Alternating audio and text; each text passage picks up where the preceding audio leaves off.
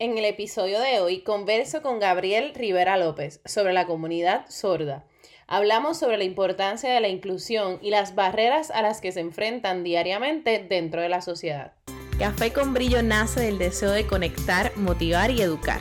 Me acompañarán profesionales, colegas, amigas y amigos que compartirán sus conocimientos y experiencias de vida para nutrir.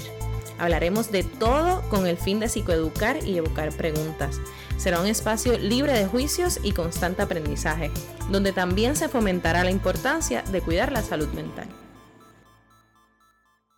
Hola a todas, a todos y a todes y bienvenidos a otro episodio de Café con Brillo. En el episodio de hoy me acompaña Gabriel Rivera López, quien es estudiante graduado de psicología clínica y tiene más de siete años de experiencia interactuando con las personas sordas. Bienvenido Gabriel, ¿cómo te encuentras? Hola, hola, mucho gusto. Este, un placer estar aquí con todos ustedes. Este, me encuentro súper bien, aquí con mucha lluvia. nada, listo para estar con todos ustedes. Gracias, Gabriel. Sí, aquí también está la lluvia bien chévere, así que van a estar escuchando mi voz, la voz de Gabriel y la lluvia de fondo. Pues hoy estaremos hablando sobre una de las 13 categorías de discapacidad cobijadas por la ley IDEA. Pero antes quiero hablarles un poco sobre esta ley.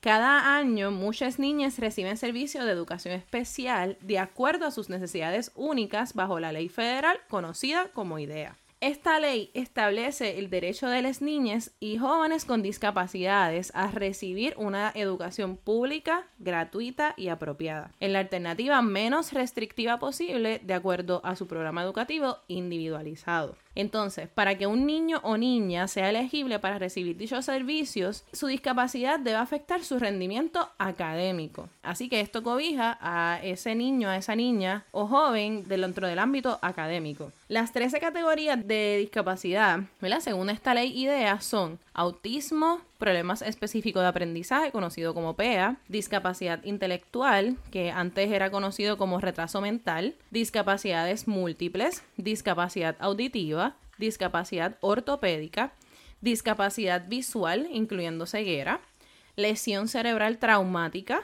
otros impedimentos de la salud, como por ejemplo el déficit de atención con hiperactividad o combinado o de tipo inatento, problemas del hablo-lenguaje, sordera, sordo ciego y trastorno emocional como número 13. Entonces, hoy estaremos hablando sobre la sordera con Gabriel Rivera. Entonces, me gustaría saber, Gabriel, eh, de introducción, ¿qué se conoce como la población sorda? Pues mira, hablando un poquito así sobre la población sorda, estamos hablando de que es una población que la caracteriza pues la falta o la dificultad auditiva. O sea, estamos hablando desde personas que no oyen nada, que, ese típicamente, que típicamente se le dice hipoacusia, a los más niveles más altos de sordera. O sea, de hecho, este, dentro de la misma comunidad de sordos tenemos dos categorías estamos las personas que les decimos sordo, deaf con D mayúscula, por cierto, o sordo con S mayúscula. Estas son personas que van desde no oír nada a escuchar bien poquitito. Para ellos el lenguaje de nosotros es casi ininteligible. Ahora, hay mm. otros niveles que son, por ejemplo, hard of hearing o, o difíciles de escuchar. Okay. Este tipo de personas sí te pueden escuchar con audífonos y con otros sistemas, como por ejemplo sistemas FM o implantes cocleares, que entraré un poquito más en detalle sobre qué abarca cada uno un poquito más tarde. Pero este tipo de personas, pues usualmente sí te pueden hablar, sí entienden el lenguaje, obviamente pues se les hace un poquito difícil debido a la condición, pero cuando hablamos de, de esas dos categorías, básicamente se resumen sordos, un nivel más profundo, y ellos el lenguaje verbal es casi ninguno, a hard of hearing, que son personas que aunque se identifican como la comunidad sorda, este, ellos sí tienen cierto dominio del lenguaje y sí te pueden entender. Y ahí entonces pues vamos entrando a las categorías. Sordo ciego, pues. Ok, ajá, discúlpame. No, sí, sí. ok, tengo una pregunta antes de que continúes. Eh, las personas con sordera profunda, eh, esto quiere decir que no escuchan absolutamente nada. Pues mira, es, usualmente ellos sí pueden escuchar cosas, pero no a un nivel que entiendan lo que está pasando. O sea, por ejemplo, una de una de mis mejores amigas, sorda, ella, ella escucha música como cualquier persona, obviamente a un nivel mucho más alto, pero el diálogo es el problema. O sea, ella, una vez yo estaba hablando con ella y yo le dije como que, mira, me encantaría que me hablaras un poquito más sobre, que me describieras cómo es que tú oyes. Ella lo que oye es como un susurro cuando uno le habla, ¿ves? Ya, ya ahí mm. estaríamos hablando de un tipo de sordera profunda. Sin embargo, por ejemplo, la música ella la escucha bien, ella va al cine y aunque están con los audífonos, ella sí oye los sound effects. So, eh, cuando hablamos de sordera profunda, pues, a menos que sea hipoacusia, que eso, digo, es decir, hipoacusia de, al nivel de que no escuchen nada, pues son bien raros. Casi todos caen bajo el nivel de sordera profunda en el cual ellos no escuchan el diálogo pero otros sonidos, pues sí, ellos las escuchan. Ok, así que ellos escuchan y a la misma vez entiendo que las vibraciones también, las vibraciones las sienten. Así es, así es, Jamie. Este, de hecho, em, muchos de ellos por eso es, así es como ellos se, se, pues se, se comunican con la música. O sea, muchos, por ejemplo, hablando sobre algunos sordos famosos, por ejemplo, Niall DiMarco, eh, un modelo sordo muy famoso, muy guapo, por cierto. Sí. Él, pues él estuvo en Dancing with the Stars y hubo gente que se preguntó, pero él no escucha la música. Pues efectivamente él quizás no la oye como nosotros, pero las vibraciones él las sentía y podía seguir el ritmo. en eso está correcto, Jenny. Ellos sí perciben las vibraciones bastante bien. De hecho, en Puerto Rico ya se han dado tres conciertos para sordos en los cuales hay eh, bajos bien fuertes y se escucha, o sea, tú sientes la vibración en todo tu cuerpo y así como ellos bailan, la pasan bien. Nosotros los oyentes podemos ir, pero pues obviamente tenemos que usar este protectores de oído. Claro, sí, nosotros escucharíamos un ruido bien fuerte, pero ellos están ahí vacilando y pasándola brutal. Chilling. Chilling. Qué nice. Qué nice. Entonces, ok, yo no sé si esta pregunta es apropiada, pero en esto de leer labios, ¿Hay alguna dificultad entre personas, verdad, con sordera profunda y sordera parcial o es igual para ambas, ambos niveles, verdad? Pues mira, este, cuando el tema de lectura de labios es un tema un poquito controversial dentro de la misma comunidad porque ahí es donde las distinciones entre quienes escuchan más y quienes escuchan menos se vuelven más evidentes. Por ejemplo, este, hay sordos que sí están adiestrados en labio lectura y ellos, siempre y cuando tú le hables bastante claro, pues ellos te pueden entender sin ningún problema. Claro, eso entrando un poquito a temas modernos, pues esto, con la pandemia, el hecho de tener máscaras se les ha dificultado muchísimo. esto. Por, en los niveles menos sordos, que son los hard of hearing que había mencionado previamente, a ellos se les hace menos difícil porque obviamente escuchan un poquito más y ellos entre lo poco que escuchan y leyéndote, pues sí te completan las oraciones. Ahora, es bien importante tener en mente que solo una cantidad mínima de sordos están adiestrados en la biolectura y por lo tanto es bastante importante que cuando uno interactúa con un sordo no asumir que ellos te leen labio. O sea, muchas veces eh, tú le puedes decir como que tú, tú lees labio y le puedes preguntar y ellos no se ofenden, pero es importante nunca asumirlo para que ellos entonces pues se sientan cómodos, entendidos. Este, y como mencioné, es una cantidad bien mínima que pueden comunicarse solo con la biolectura. Pero es bueno que hagas la pregunta, Jamie, porque típicamente nosotros, pues, se nos, se nos ha vendido muchas veces la imagen del sordo que es de labios y, es importante saber que, pues, no siempre es así. Hay que estar siempre pendiente a la diversidad dentro de la comunidad. Wow, y eso, eso, fíjate, eso que dices de estar siempre pendiente a la diversidad de la comunidad, eso me lleva entonces de inclusión de esta población. Cuando hablamos de la inclusión, este, es bien importante tener en mente de que a los sordos, eh, cuando, una, cuando uno como oyente va a comunicarse con ellos, eh, ellos a través de su vida eh, se han acostumbrado bastante al rechazo de las personas. Mucha gente, de hecho, este, cuando ve que son personas sordas, inmediatamente no quieren hablar con ellos, les da miedo. Algo de lo cual inclusive yo cuando me estaba formando el lenguaje de señas, que tengo dos cursos a nivel básico y intermedio de ellos, pues me pasaba. Me daba miedo, porque yo decía, bueno, ¿y si digo algo mal? Sin embargo, cuando uno se va acostumbrando a trabajar con sordos, uno se da cuenta de que muchos de ellos no le importa que tú no domines el lenguaje o que tengas dificultad. Ellos se sienten muy apreciados y muy felices cuando tú tratas. Este, de hecho, en varias ocasiones este, yo me encontré con situaciones en las cuales yo no sabía cómo responder en señas y ellos me decían como que usa tu gesto o, o haz mímica y yo te voy a entender. Y es como que uno ve que muchos de ellos son bien open a la idea de que tú te trates de comunicar con ellos. Y muchos lo agradecen. Claro, en ocasiones pues llega al nivel tan extremo que pues hay que anotar, ni modo. Hay que usar el celular o escribir. Pero por lo general, este, hablando de diversidad, es bien importante cuando uno quiere interactuar con una persona sorda, no dejar que el miedo te detenga. Tú te acercas y tú aún si empiezas con mímica o con lo que sea, pero ellos se van a sentir muy apreciados cuando con hacer el approach. Importante no tenerles miedo y hacer esos acercamientos. Los sordos eh, se van a sentir muy acogidos cuando uno se les acerca y no tiene ese miedo, porque en mi caso, cuando empecé a hablar con ellos, pues muchas veces me daba mucho miedo y pues yo decía como que pues caramba, ¿qué pasa si me trago? Muchos de ellos no tienen juicio con eso. Ellos, este, por el contrario, me decían en señas como que, ay, me gustó que trataste. ¿Sí? inclusive había muchos escenarios en el cual había un amigo de nosotros que no sabía nada de señas. Y él decía, ah, no, yo, yo voy a comunicarme con ellos, sea como sea. Y tú lo veías haciendo un montón de gestos con las manos, con los dedos, es, las expresiones, y ellos eran locos con él. Él no sabía señas, sin embargo, se comunicaba brutal con ellos. Hasta a veces hasta una, una amiga sorda mía le dio su número y yo como que, eh, mira. Oye, rayo. qué nice, qué cool. Se logró comunicar, se logró comunicar. Sí, sí, sí, sí. Y sin saber señas, simplemente haciendo ese acercamiento. Exacto. es bien importante llevarse de esa historia que cuando uno quiere abrirse hacia esa diversidad, tratar hacer el esfuerzo. Eso es quizás lo más importante. Sí, definitivamente. Y yo creo que el miedo paraliza, porque es el miedo ante a lo que no conocemos. Y entonces empezamos a pensar, ay, voy a meter las patas. Ay, ¿qué voy a decir? Ay, sí, algo incorrecto.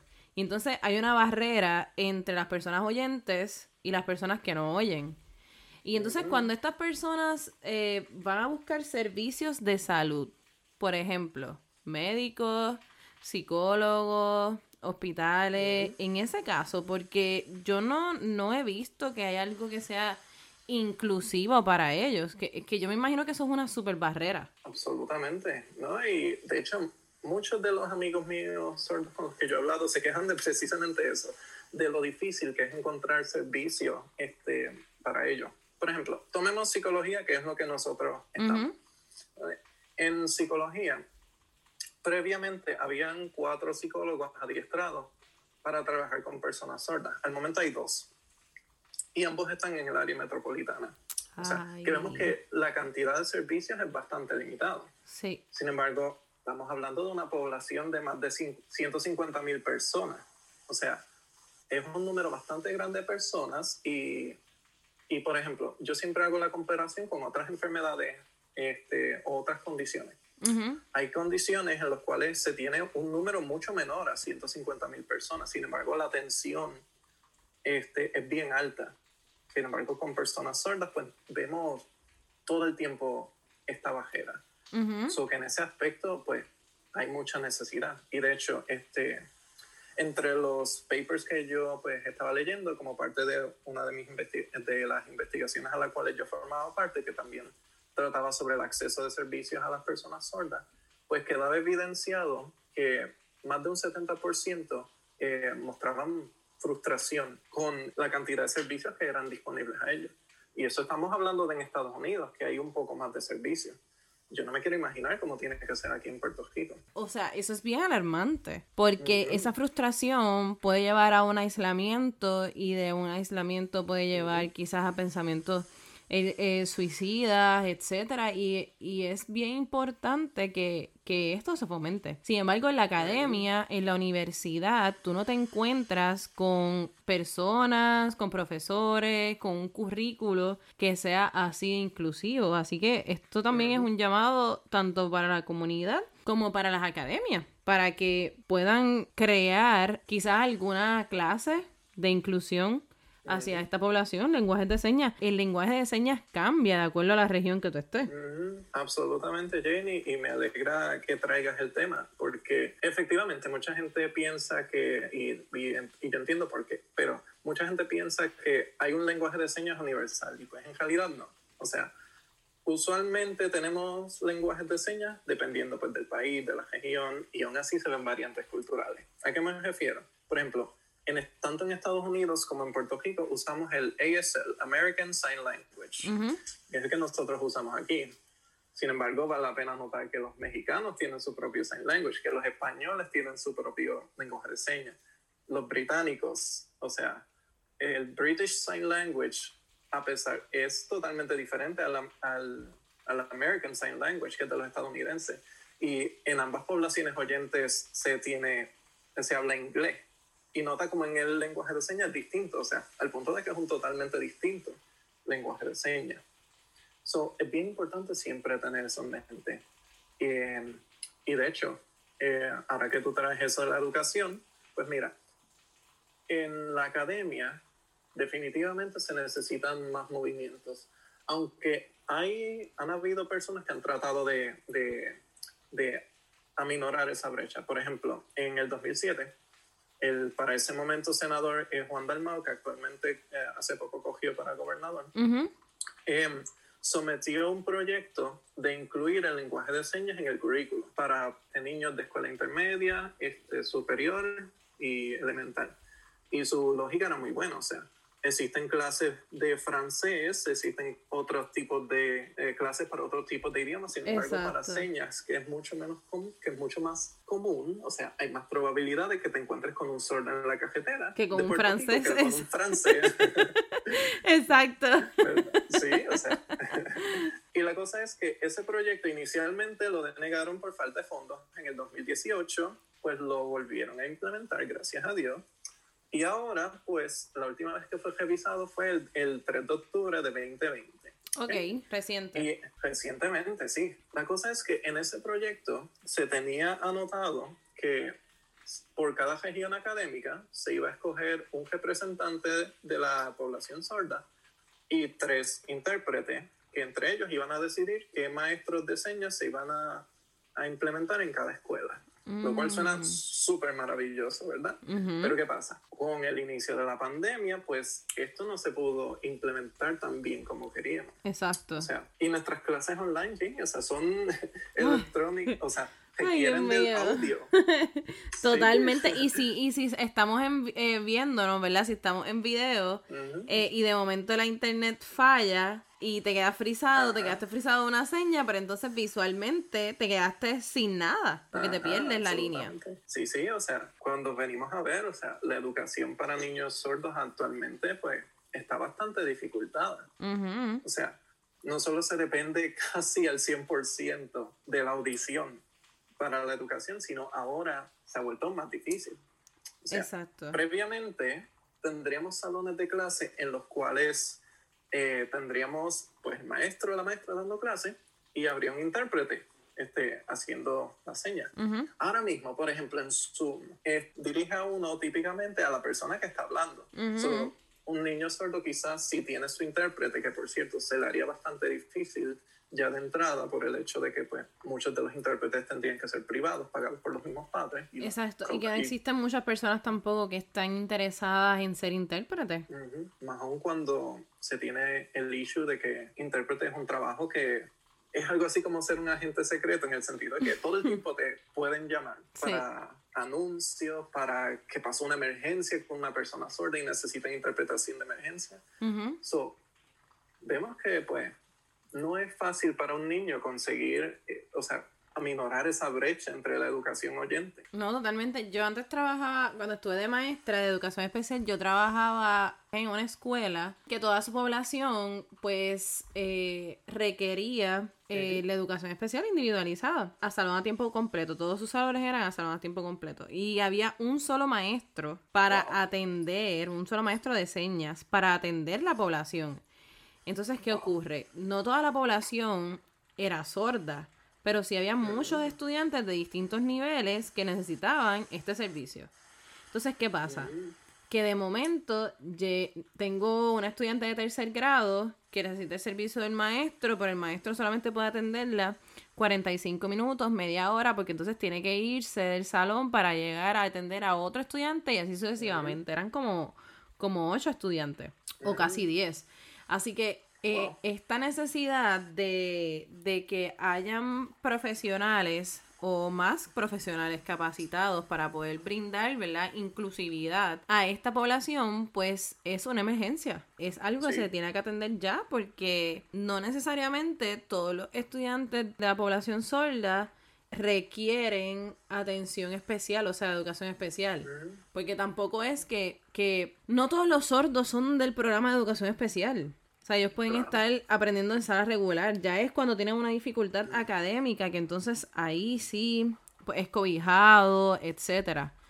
Pero sí, ciertamente, así como todo lo que tú traes, es súper importante tenerlo en cuenta. Y es algo que no, no se piensa. Cuando se habla de educación especial, muchas veces se pasa por alto estas necesidades. Totalmente. Totalmente de acuerdo, Janie. Y de hecho, o sea, uno con lógica sencilla puede pensar, ok, ya es bastante difícil, o sea, para muchos niños oyentes acoplarse a algunas cosas del sistema educativo. O sea, eh, cuando tú eres sordo es como que se multiplica, porque es como que, además, si tú eres un sordo con otra condición este, adicional, pues la dificultad incrementa muchísimo. Porque, por ejemplo, si tú eres un sordo con déficit de atención, pues de momento estamos hablando de que hay más dificultad. O, o por ejemplo, problemas de atención.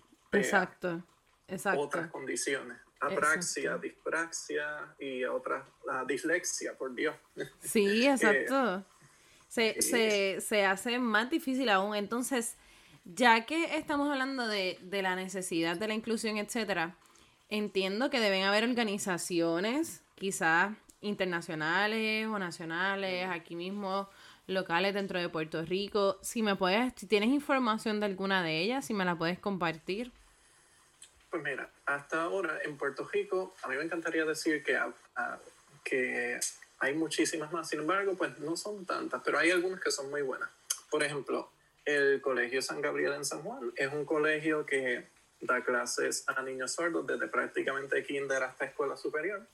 Y es un colegio donde casi todos los niños son sordos y los únicos niños que se aceptan a participar que no son sordos es porque son hijos de padres sordos. Okay. Y es un colegio muy bonito que yo he visitado anualmente, todos menos este año por culpa del COVID.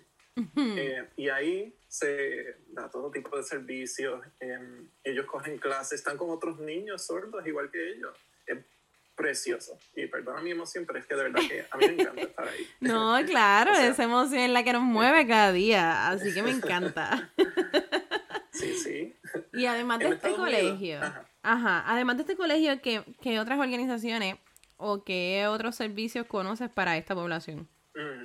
Pues mira, se supone que, ¿verdad? En teoría, el Departamento de Educación por idea y con los... Sí. Los, los, los programas educativos pues, individualizados. Sí, pues en teoría se supone que esos están cubriendo todas las necesidades de los niños. Anteriormente, yo no, yo no sé si todavía esto está porque yo no he conocido recientemente ningún niño con esto, pero anteriormente en los PACE se incluían algo que se llamaban sistemas FM, que eran como que unos radios que ponían los niños sordos al frente y eso grababa todo lo que decía el maestro y se lo retransmitía a sus oídos para que ellos entonces pudieran prestar atención. Era algo que antes se hacía. Asistencia tecnológica. No he visto que lo estén repartiendo, como que lo estén ofreciendo como que mucho, porque pues los fondos a veces se, ponen, se vuelven obsoletos, la compra de estos servicios pues es muy costosa, pero sí lo he visto y se supone que sí, exacto. Si el estudiante lo necesita, es algo que se debe brindar, aunque cueste lo que cueste. Debido al costo, por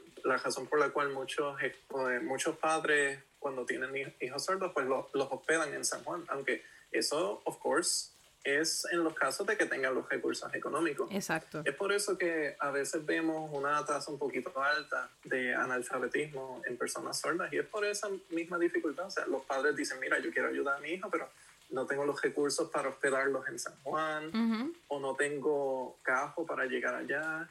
Entonces, pues, hay algunos que pues se educan en, en su propio hogar y pues este, de haber más agencias pendientes, pues quizás eventualmente podríamos resolver esto. Claro. En Estados Unidos la cosa es un poquito más eh, straightforward porque tienes organizaciones como por ejemplo la Universidad Gallaudet, que por cierto, yo casi necesito un podcast completo para hablar de esa porque esa universidad está brutal. Eh, pero ellos eh, proveen todo tipo de servicios across la nación para sordos y es una universidad que tiene prácticamente todo tipo de programas para personas este, sordas. Y es un sitio, de, te digo, Jamie, está brutal. Una de los, uno de mis amigas sordas lo describió como Hogwarts. Tú sabes que Hogwarts es de Harry Potter. Sí. Sí, pues ella decía que ese era el Hogwarts de las personas sordas. Todo el mundo hablando en señas, este, los, la gente eh, con poder ahí también hablan en señas, todos los anuncios son en señas. Este, es un sitio que no es ruidoso, eh, porque pues la mayoría de la gente pues no, o sea, como no se comunica eh, verbalmente así tanto como nosotros, es un sitio bastante agradable. Y uno de mis sueños es ir ahí por lo menos para turistear y sacarme fotos ahí. Porque es un sitio brutal. Qué nice. Ojalá y se te cumpla, ojalá que sí. De verdad que cuando termine todo esto de la pandemia, ojalá te puedas dar el viajecito y sacarte fotos y estar allí, porque debe ser algo bien cool que ellos encuentren un lugar 100% inclusivo para ellos y que se sientan parte de ahí.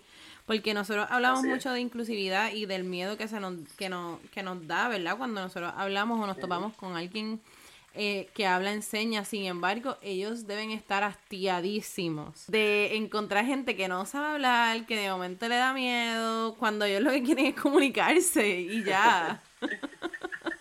Sí, y la experiencia, no, sí, de hecho, si hay algo en lo cual uno puede este, enganchar a un sordo es escuchando sus historias de experiencia de vida. Porque mira, eh, nosotros quizás lo podríamos comparar a, a, que si nos cogieran y nos pusieran en, en, el medio de Japón o quizás en Alemania. Y uno está ahí sabiendo español, un poquito de inglés, y de momento estás como que, ok, bueno, este, saludos, ¿cómo estás? y cuando te, ellos te preguntan, o sea, andate, eso o sea, ellos no te van a entender. Ajá. Y tú estás como que, ok, pues tú llegas al punto que te frustras, tú quieres mandarlo todo para buen sitio. sí, totalmente. O sea, imagínate tú nacer en un sitio así. Wow. y ese sitio es aquí mismo, donde nosotros estamos. O sea, Exacto. Tú levantarte y de momento es como que tú tienes tu lenguaje y el mundo entero allá afuera no, no sabe tu lenguaje. Exacto, no te conozco. hasta... Wow. o sea, es frustrante. Para muchos de ellos es. Yo lo pienso y me desespero. Imagínate. Wow, qué difícil. De verdad que me puedo imaginar que es algo bien cuesta arriba. Y entonces, uniendo un poquito de eso, Gabriel, yo sé que pueden haber padres que tienen hijos sordos y ellos escuchan y se comunican muy bien. Entonces, de momento, tengo un hijo sordo. Esa, ese, esa transición, si tú, si alguna recomendación que tú tengas para ellos, para esas madres, para esos padres, para esa familia. Claro, claro. Este, en eso hay una persona, una artista sorda que habla sobre esas experiencias. El nombre de ella es Marley Matin. Ella salió en Switch at Birth. Ella tiene unos este, diarios reflexivos en YouTube excelentes sobre eso. Okay. Pero resumiendo un poco lo que yo he aprendido de ahí, este, es bien importante primero que los padres este, luchen con la idea de que ellos tienen que arreglar a su niño y hacerlo normal. Eso no va a flotar aquí. O sea, porque vemos muchos padres que a base de negar lo que pasa, y obviamente se entiende porque ellos quieren que sus hijos sean saludables, pero hay que tener cuidado con esa idea de que tengo que arreglar al nene o a la nena, tengo que, ellos tienen que ser oyentes y les compran audífonos, a veces hasta los someten a esta operación del implante coclear, que yo puedo entrar más en detalle en eso, pero en resumen, es un implante que va directo a tu cerebro. O sea, hay que destruir parte del lóbulo temporal, que es una parte del cerebro, para usar ese implante. Y son, son, hay muchas cosas que se hacen tratando de arreglar a los niños que no deben, no deben hacerse. En vez, un acercamiento un poquito más holístico sería, una vez lo acepten, claro, tratar de aprender señas con su niño o niña. O sea, eso no solo les va a permitir comunicarse con él o ella, sino que va a ser una excelente oportunidad de bonding. Van a acercarse un poco a cómo piensa el niño, van a poder introducirse a la cultura sorda. Se les va a hacer más fácil este acercamiento. Y otra cosa es no aislarlo. Hay muchos, yo he visto muchos casos tristes en los cuales los papás cuando tienen un niño sordo o niña sorda, aíslan ese niño por miedo de que como que, como que se note que es parte de la familia y no, no, sí. Eso es, o sea, hay que ellos eh, aprendan, o sea, se tiene que formar este, ese apego familiar y no necesariamente significa que toda la familia tiene que aprender señas, pero muchos sordos se quejan de sentirse poco queridos y es importante cortar eso de la raíz, o sea, sin duda puede ser difícil tener un niño sordo, pero con suficiente cariño y ese y esa y tratar de entenderlo y pasa igual como cuando uno trata de hablar con uno en la calle. Es el esfuerzo lo que cuenta. Sí. O sea, aún con gestos, aprender señas con ellos o simplemente hacerlos sentirse queridos es algo que, que ellos van a apreciar muchísimo. O sea, eh, una de mis amigas sordas, ella no tiene buenas relaciones con sus padres por eso mismo, porque ella me indicaba que siempre se sintió que ella, ellos la veían como menos. Y pues mm. queremos evitar eso. Queremos tratar de que, de que ellos digan, mira, o sea, mami y papi siempre hicieron el esfuerzo por tratar de que yo me sintiera incluido, aprendieron señas por mí, este, o me compraron tales audífonos y ves, todo eso podemos convertir una situación que quizás es un poquito diferente en algo que une a toda la familia. Claro. O por lo menos así yo lo pienso. Exacto. Sí, ¿no? Y que, y que se abracen en amor y en entendimiento porque es, bien necesario eso para el desarrollo de un niño, para que entonces cuando sea adulto sea ah, óptimo para la sociedad y para el mismo. Absolutamente. Así que Gabriel, no sé si tengas alguna otra cosa que quieras compartir a esta audiencia espectacular. Pues la verdad yo podría hablar de esto por horas, pero en general siento que cubrimos gran parte de lo que es más importante. Em, y mira, para finalizar, lo más importante es eso, ese esfuerzo es lo más importante. Tratar de, tratar de comunicarte con ellos, tratar de que se sientan bienvenidos y poner ese esfuerzo es prácticamente lo único que necesitas para tener una buena relación con los sordos el lenguaje de señas es un bono. Pero con ese esfuerzo ya te digo que tú tienes más que suficiente. Claro, intentarlo. pues muchísimas gracias, de verdad, Gabriel, muchísimas gracias por decir que sí, muchas gracias por compartir lo que sabes, ¿verdad? Tu conocimiento, lo que has visto, tu, tus experiencias. Muchas gracias por ser la voz de ellos y de ellas también aquí en este foro y, y de compartir este, este hashtag, prácticamente que es romper el estigma y tanto a la salud mental como hacia otras cosas. Es muy importante que, que holísticamente, ¿verdad? Que nos integremos como sociedad para que podamos seguir creciendo y podamos seguir aprendiendo unos de otros. Así que realmente muchas gracias por decir que sí, por estar en este espacio. Y a ustedes, audiencia, muchas gracias por prestarme tus oídos, por estar aquí, por escuchar hasta, hasta el final de este episodio. Nos vemos la próxima semana y seguimos con la serie de educación especial. Cuídense mucho.